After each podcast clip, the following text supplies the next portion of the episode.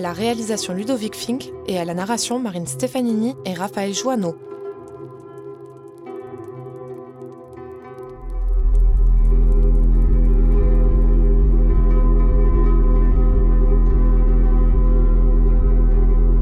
Les deux loupes.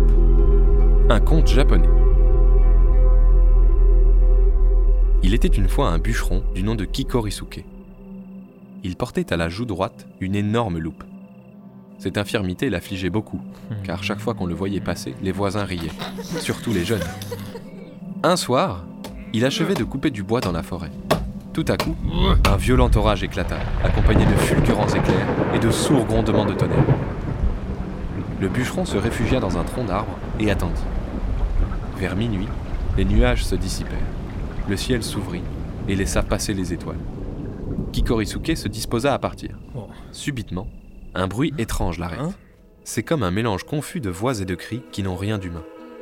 Cela approche, grossit. Le bûcheron a peur. Il se blottit dans sa cachette. Bientôt, il voit déboucher d'un sentier une multitude d'êtres fantastiques. Chacun a une tête d'animal. Tous ont un corps d'homme avec des pieds de chèvre et une queue de singe. Ils se massent justement devant l'arbre dans le tronc duquel le bûcheron est caché. Ils déposent leur lanterne et leur panier, s'assoient sur l'herbe et commencent un repas. Kikorisuke comprend que ce sont les lutins, les lutins des bois. Il tremble de tous ses membres et retient sa respiration. Quand ils ont fini de manger et de boire, ils se lèvent. Les musiciens prennent leurs instruments. Shamisen, koto, flûte, tambour et tam-tam se mettent à l'unisson. Puis une ronde folle s'organise. La danse est d'abord calme et lente, mais la musique accélère ses notes et les danseurs s'animent. Bientôt, c'est un vacarme cadencé, des cris perçants et des chants sauvages. Le bûcheron s'est calmé peu à peu. Cette danse et cette musique l'intéressent, car il aime beaucoup la musique et la danse. Instinctivement, il bat la mesure de la tête et des mains. Enfin, n'y tenant plus, emporté par le rythme, il sort de sa cachette, se jette au milieu des lutins et se met à danser avec eux. Ceux-ci, tout surpris, s'arrêtent et le regardent. Lui danse toujours, et il danse très bien, presque aussi bien qu'eux. Les lutins, émerveillés, applaudissent. Puis, quand il s'est arrêté, ils le félicitent chaudement, le font asseoir au milieu d'eux et lui servent à manger et à boire. Jamais il n'avait de sa vie fait un aussi bon repas. Sur ces entrefaites, l'aurore entr'ouvrit doucement ses portes, et du fond de l'Orient se précipita une douce et pâle lumière. Les lutins se disposèrent à partir, car les lutins n'aiment pas la lumière. Le chef de la troupe s'approcha du bûcheron et lui dit Tu danses admirablement bien. Tu nous as grandement amusés. Il faudra revenir. Reviens le mois prochain, au soir du sanglier. Comme gage de ta promesse, j'emporte ceci. Et d'un coup de main habile, si habile que le bûcheron ne sentit rien, il lui enleva l'énorme loupe qu'il portait à la joue droite et la mit dans sa poche. Quand ils furent partis, Kikorisuke se demanda d'abord s'il n'avait pas fait un rêve. Il se passa la main sur la joue et s'assura que la loupe n'y était plus.